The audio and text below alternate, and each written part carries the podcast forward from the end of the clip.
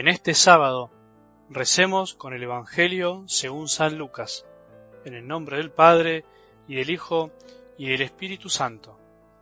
Jesús decía a sus discípulos, Gánense amigos con el dinero de la injusticia, para que el día en que éste les falte, ellos los reciban en las moradas eternas. El que es fiel en lo poco, también es fiel en lo mucho, y el que es deshonesto en lo poco, también es deshonesto en lo mucho. Si ustedes no son fieles en el uso del dinero injusto, ¿quién les confiará el verdadero bien? Y si no son fieles con lo ajeno, ¿quién les confiará lo que les pertenece a ustedes? Ningún servidor puede servir a dos señores, porque aborrecerá uno y amará al otro, o bien se interesará por el primero y menospreciará al segundo. No se puede servir a Dios y al dinero. Los fariseos que eran amigos del dinero, escuchaban todo esto y se burlaban de Jesús. Él les dijo, Ustedes aparentan rectitud ante los hombres, pero Dios conoce sus corazones, porque lo que es estimable a los ojos de los hombres resulta despreciable para Dios. Palabra del Señor.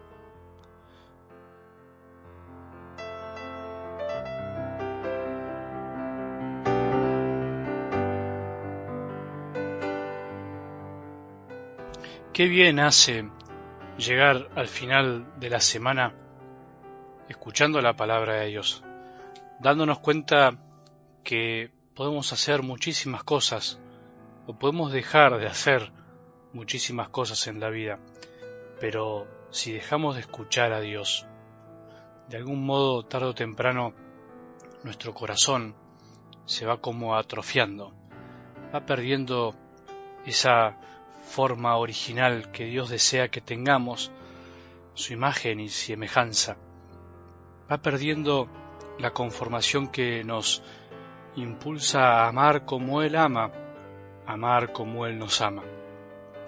Las palabras que vamos escuchando, así como cuando éramos niños que fueron formando nuestro lenguaje y nos permitieron nombrar las cosas por su nombre y comprender la realidad, de algún modo también podríamos decir que pasa lo mismo con la palabra de Dios, en la medida que esas palabras van calando en lo profundo de nuestro corazón, en lo profundo de nuestros pensamientos, como dije tantas veces, así es como tarde o temprano nuestros pensamientos y corazón se van pareciendo a los de Dios, que esa es la idea. No podremos cambiar de actitudes, no podremos ser cada día más buenos y más santos si nuestros pensamientos no se conforman a los de Dios.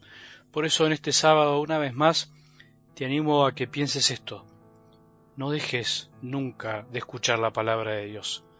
Por más que a veces sientas que lo haces por rutina, por más que a veces no le prestes toda la atención que se merece, por más que haya días que te toca más el corazón que otros, sin embargo, no tenés que dejar nunca, porque dejar de escuchar la palabra de Dios es como dejar de escuchar aquel del cual estamos enamorados o queremos enamorarnos.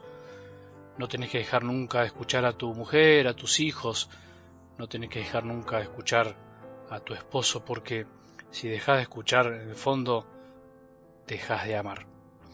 Una vez más, algo del Evangelio de hoy nos llama la atención de cosas que no tenemos que olvidar.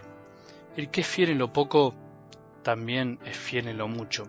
Nosotros a veces en la vida queremos como saltar escalones, digamos así. Queremos llegar al final de la escalera olvidándonos que para llegar al final hay que subir escalón por escalón.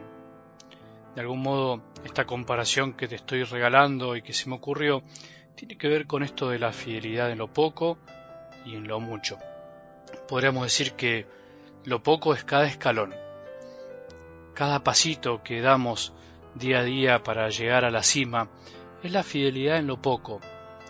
Cuando subimos un escalón eh, parece que nos cuesta todavía, que nos falta mucho por llegar, parece que un escalón no cuenta, sin embargo, si no subimos escalón por escalón, si pretendemos saltearnos ciertos pasos, no llegamos o llegamos cansados o llegamos a la mitad.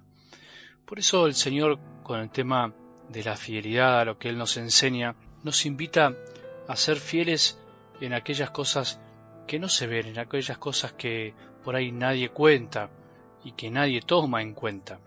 La fidelidad en lo poco, o sea, el fiarnos de nuestro Señor en cada cosa sencilla del día, en esas cosas que solamente Él ve, es lo que nos va asegurando y nos va dando fuerzas para poder jugarnos cuando nos toque dar mucho más.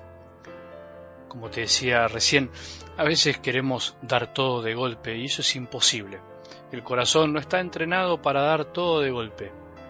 Tenemos que dar paso a paso, así como un deportista para llegar a grandes metas, para lograr sus objetivos, tiene que entrenar día a día, tiene que dedicarse, tiene que animarse a hacer las cosas que nadie quiere hacer.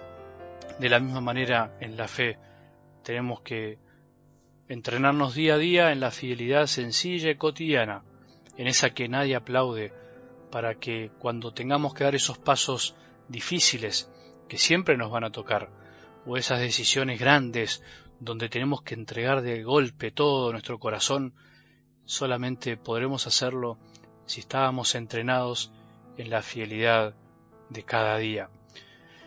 Es así que también tenemos que volver a decir, recalcar lo que el Señor nos dice, no se puede servir a Dios y al dinero, no se puede servir a dos señores, porque nuestro corazón se divide, nuestro corazón pierde fuerzas cuando estamos como jugando a dos puntas. El dinero tiene que ver con todo aquello que nos atrae y nos hace sentir que tenemos poder. El dinero pueden ser tantas cosas, puede ser nuestro propio ego, el dinero puede ser la cultura este mundo, el pensamiento mundano, la idolatría, el hacer un Dios a nuestra medida. El dinero es también, por supuesto, el dinero concreto que nos permite comprar y tener las cosas que nosotros pretendemos y que pensamos que nos van a dar algo, nos van a poner una posición distinta frente a los demás. No se puede. Para servir al Señor tenemos que dejar de lado toda egolatría, todo deseo de aparentar, todo deseo de ser distintos a los demás, pero me refiero a poniéndonos en un lugar que no nos corresponde. Por eso pidámosle al Señor que nos ayude a crecer día a día en esta fidelidad, en el corazón entero dedicado a lo que el Señor nos muestra para hacer. No escatimemos, no le mezquinemos al Señor nuestro corazón, que si sabemos entregar pequeñas cosas, algún día, cuando nos toque entregar todo, Él nos dará la gracia y la fuerza para hacerlo. Que tengamos un buen sábado y que la bendición de Dios, que es Padre misericordioso, Hijo y Espíritu Santo, descienda sobre nuestros corazones y permanezca para siempre.